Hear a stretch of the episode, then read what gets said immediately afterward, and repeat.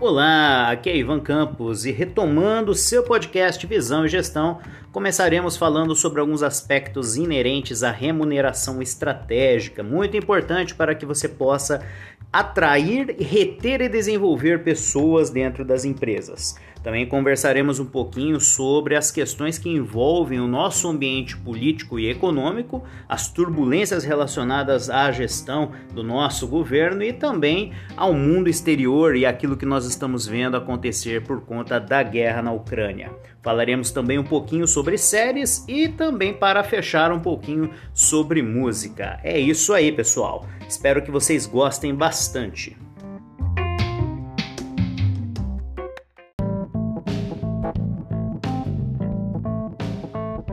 Ainda hoje, muitas empresas têm dificuldade para estabelecer então seu plano de trabalho em relação à remuneração de seus colaboradores. Primeiramente, porque muitas empresas desconhecem a correta descrição dos cargos que estarão sendo preenchidos dentro da empresa e, consequentemente, dos seus salários. Quando a gente pensa então que a remuneração ela deve partir de uma premissa básica, alinhada às atividades que serão realizadas nos diferentes níveis daquela função. E aí, nesse sentido, consequentemente, em relação também às expectativas inerentes a cada um dos níveis destes cargos, nós temos então uma grande dificuldade de algumas empresas em estabelecer suas faixas salariais. Quando a gente pensa dessa forma, a gente então tem que voltar lá no básico, né, do projeto de remuneração e da descrição de cargos e salários para que sejam estabelecidos os planos de remuneração dentro das organizações. Mas o foco não é ensinar o beabá, afinal de contas, a empresa precisa fazer sua lição de casa. Então, seja você empresário ou seja você colaborador de uma empresa, gestor de recursos humanos ou então que trabalhe num escritório de contabilidade na parte de rotinas salariais, rotinas operacionais relacionadas à folha salarial de uma empresa, você pode se aperfeiçoar buscando conhecimento em relação a esta área. O empresário ele precisa entender que é muito importante saber o básico para chegar na remuneração estratégica, que é o foco deste nosso episódio do Papo Estratégico. A remuneração estratégica é aquela remuneração que ela observa três pontos. O primeiro ponto, né, é uma remuneração que atrai o colaborador candidato. O segundo ponto é uma remuneração que retém o colaborador candidato. E o terceiro ponto é uma remuneração que promove ou então premia aquele colaborador que está então em destaque. E aí não estamos falando de comissões ou de premiações propriamente ditas, mas estamos falando então da própria remuneração básica, caracterizada como diferenciada para as pessoas que têm destaque dentro da organização. Então não basta você pegar e pagar um salário básico e lá no final do mês pendurar uma plaquinha ou mandar um e-mail com a fotinho da pessoa e dizer que aquele é o funcionário do mês. Isso é interessante, valoriza, motiva, mas não premia e não remunera o desenvolvimento e o destaque então daquele colaborador. Partindo do princípio que a gente falou de três pilares, né? Então, atratividade, retenção e premiação. Então, nesse sentido, nós precisamos entender que cada um dos níveis de uma determinada função então, nesse sentido, devem possuir a remuneração estratégica. Então, se você tem lá um nível básico que estaria tão caracterizado então por uma função que não exige, por exemplo, curso superior, pode ser então um profissional de nível médio. Vamos analisar sob a premissa então de um assistente administrativo. O assistente administrativo ele pode ser uma pessoa de nível médio que tem preferencialmente um curso na área de administração, podendo ser um técnico em administração. Esta pessoa entra num nível salarial que tem que ser então partindo da premissa estratégica, atrativo, que tem que reter essa pessoa no cargo e que tem que premiá-la em termos de destaque caso ela venha desempenhar as suas funções adequadamente. E aí a gente vai entrar no princípio da meritocracia e falaremos dele nos próximos episódios. Quando a gente pensa então que essa pessoa ela já está há um determinado período naquela empresa e ela vai receber uma promoção, a promoção para um nível secundário, ela tem que observar se aquele nível aceitaria então que aquele profissional fosse então promovido, mesmo ainda não tendo o nível superior. Ou então você cria subníveis dentro daquela função para o profissional que está na empresa já há um determinado tempo e não possui nível superior. sendo simplesmente um exemplo, ok? Se a gente fala do segundo nível, aquele profissional que vai entrar lá como então analista administrativo, ele já é formado, ok, na área de administração ou num dos cursos da área de gestão e ele possui eventualmente uma especialização. Ele entra também numa outra faixa salarial e ele vai então ter necessariamente de ser remunerado de maneira estratégica pela empresa para que seja então atrativo aos candidatos no mercado, para que depois de ingressando na empresa este venha permanecer na empresa, você não gaste tempo e dinheiro treinando para ele ir trabalhar em outro lugar que pague um pouco mais. E depois que esta, essa pessoa tenha a premissa de desenvolvimento para ser então premiado pelo seu desenvolvimento. A remuneração estratégica, então, ela passa por esses dois pilares básicos, que é a atratividade e a retenção, e ela observa a promoção. E a promoção está alinhada com os princípios de meritocracia e, eventualmente, gestão por competências, e que também pode ser uma forma de você promover aquela pessoa para um próximo nível salarial ou do próprio cargo. Fica então a importante lição de que seja então feito um estudo em cada uma das esferas dos seus cargos e salários dentro da sua empresa para que você possa entender se a sua remuneração ela é de fato estratégica ou se é simplesmente a remuneração baseada naquilo que as outras empresas e o mercado vêm fazendo.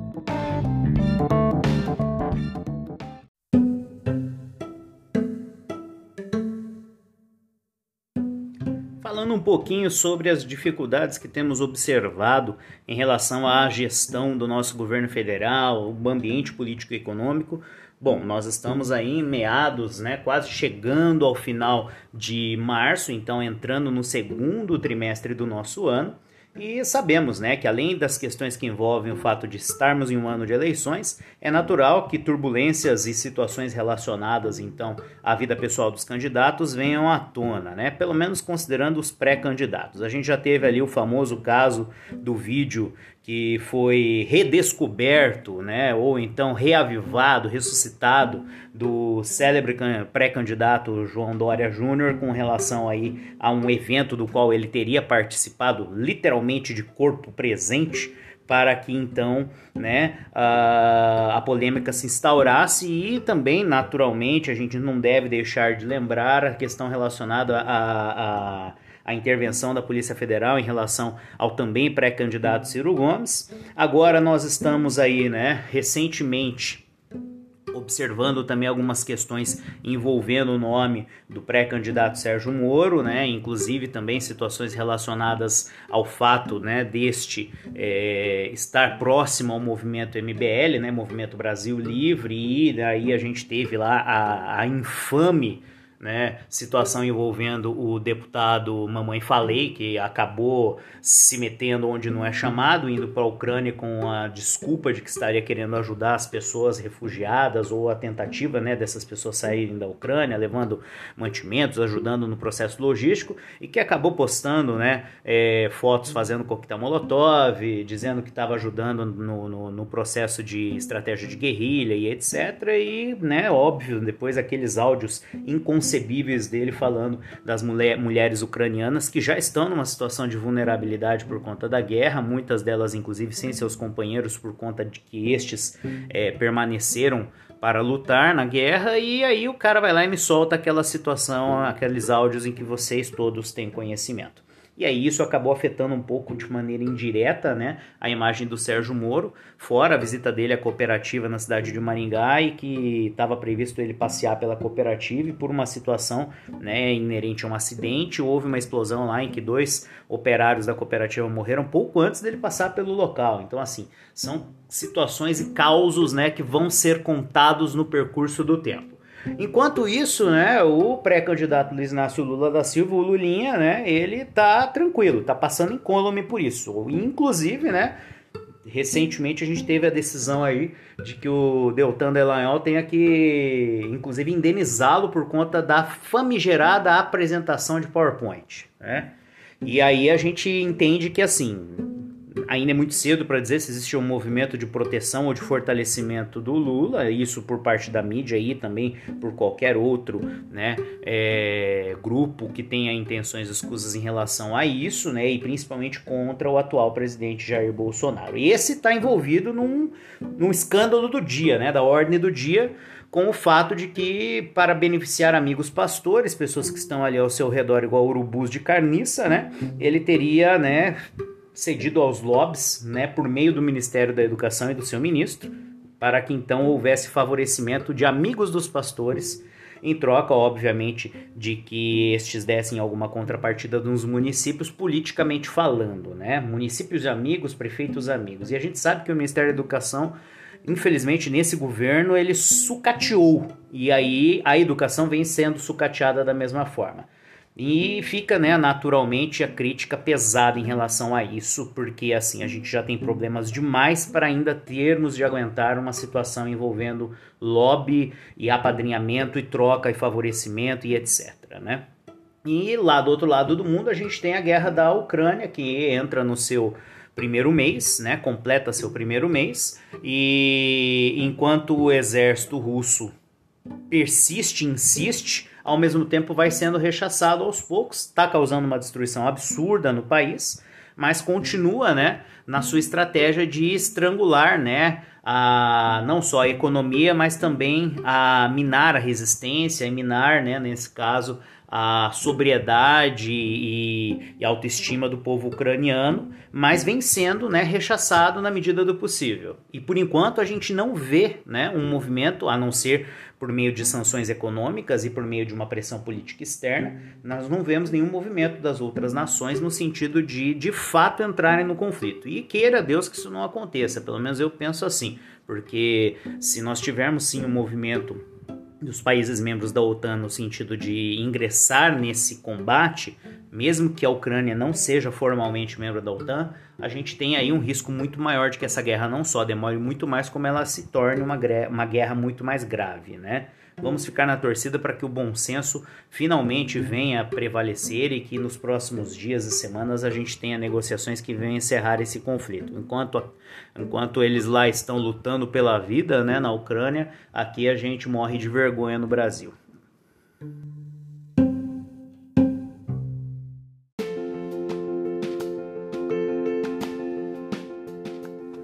Falando um pouquinho agora de séries, cinema. Bom, temos muitas coisas para conversar. Afinal de contas, ali entre o final de 2021 e o presente momento, né, já vi revi muita coisa boa, não só em termos de séries, mas também em termos de filmes, né?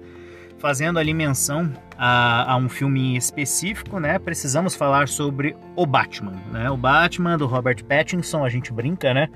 Mas uh, na verdade é um filme muito bom, assim, não vamos compará-lo em termos práticos com filmes, né, de outros autores, né, e de outros diretores, mas a gente precisa também fazer a ressalva de que o trabalho foi muito bem feito, não só no que se refere à atmosfera sombria, mas também a um resgate do Batman detetive, né? Principalmente quando a gente lembra da, da, da série né, de quadrinhos Detective Comics, né, onde nós tínhamos ali um apelo muito mais ao Batman investigador e detetive que buscava solucionar os problemas, a em relação, no caso, o Batman dos filmes de ação, principalmente né, quando a gente lembra do Christopher Nolan. Né? E o Robert Pattinson exerceu muito bem o seu papel como Batman. Também damos destaque ali, né, nesse caso, para o Pinguim, que foi muito bem caracterizado né, dentro da atmosfera né, sombria e de um inimigo emergente. E é claro né ao gênio do Coringa né o, o, o do, que no final do, do, do, filme acaba deixando uma ponta escapar ali de que ele pode ser o próximo né é, inimigo do Batman caso né obviamente este filme tenha continuações Agora, o grande destaque realmente é o personagem Charada, né? O Charada, que foi o, o inimigo deste filme, né?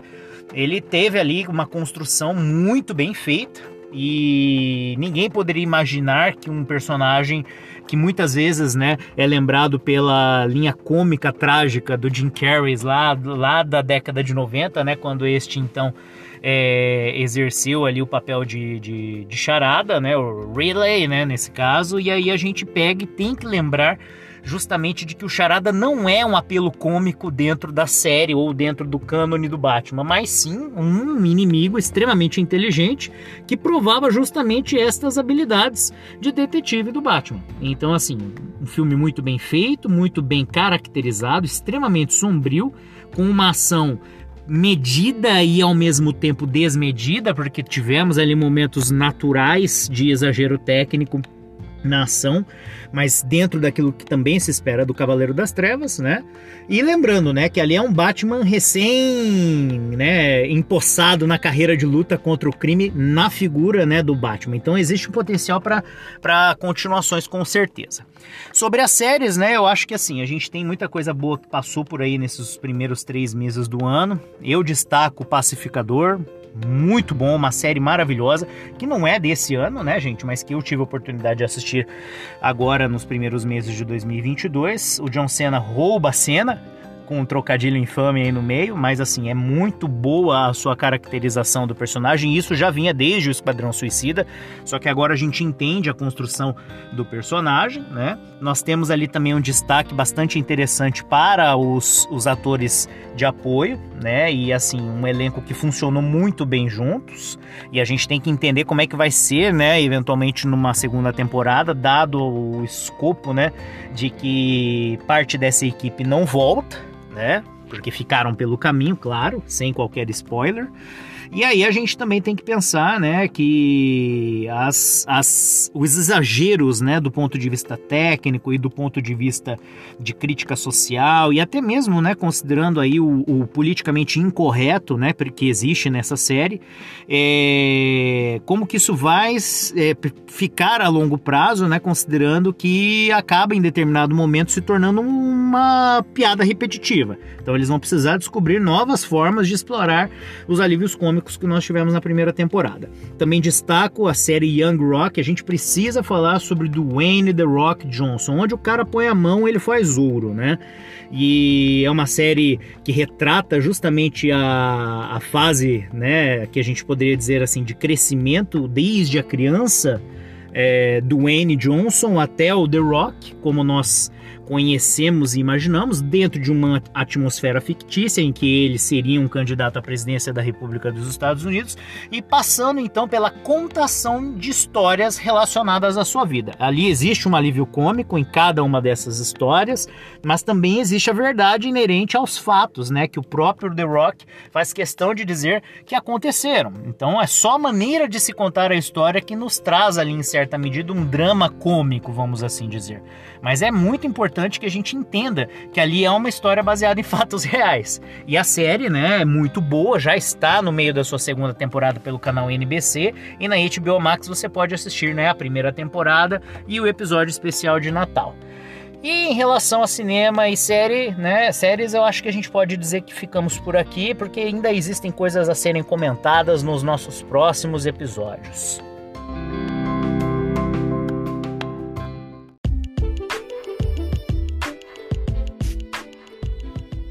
Para não dizer que não falei de música, deixo aí a minha recomendação em relação, no caso, a J.J. Wild, né? Já havíamos falado um pouquinho a respeito no ano passado, né? Mas sem uma profundidade muito muito maior do que uma crítica simples a algumas músicas e agora, né, no caso, com o tempo pude ouvir e acompanhar, né, não só uh, o, o, CD, né, ou então o álbum de estúdio dela, mas também, né, acompanhar alguns shows que eu já consegui assistir pela internet, né, e fora os clipes e tudo mais. E assim, gente, é muito legal, sempre com uma atmosfera que ali traz né, a memória em relação ao rock, ao, ao country rock, algo também que, é, que tem ali um apelo relacionado a, a, a, uma herança grunge, né, podemos assim dizer, e assim, com uma banda muito boa também por trás. Então fica a dica JJJJ Wild né? Se você quiser procurar o perfil dela no Instagram, JJ ou JJ Wild Child. Muito legal, fica a dica.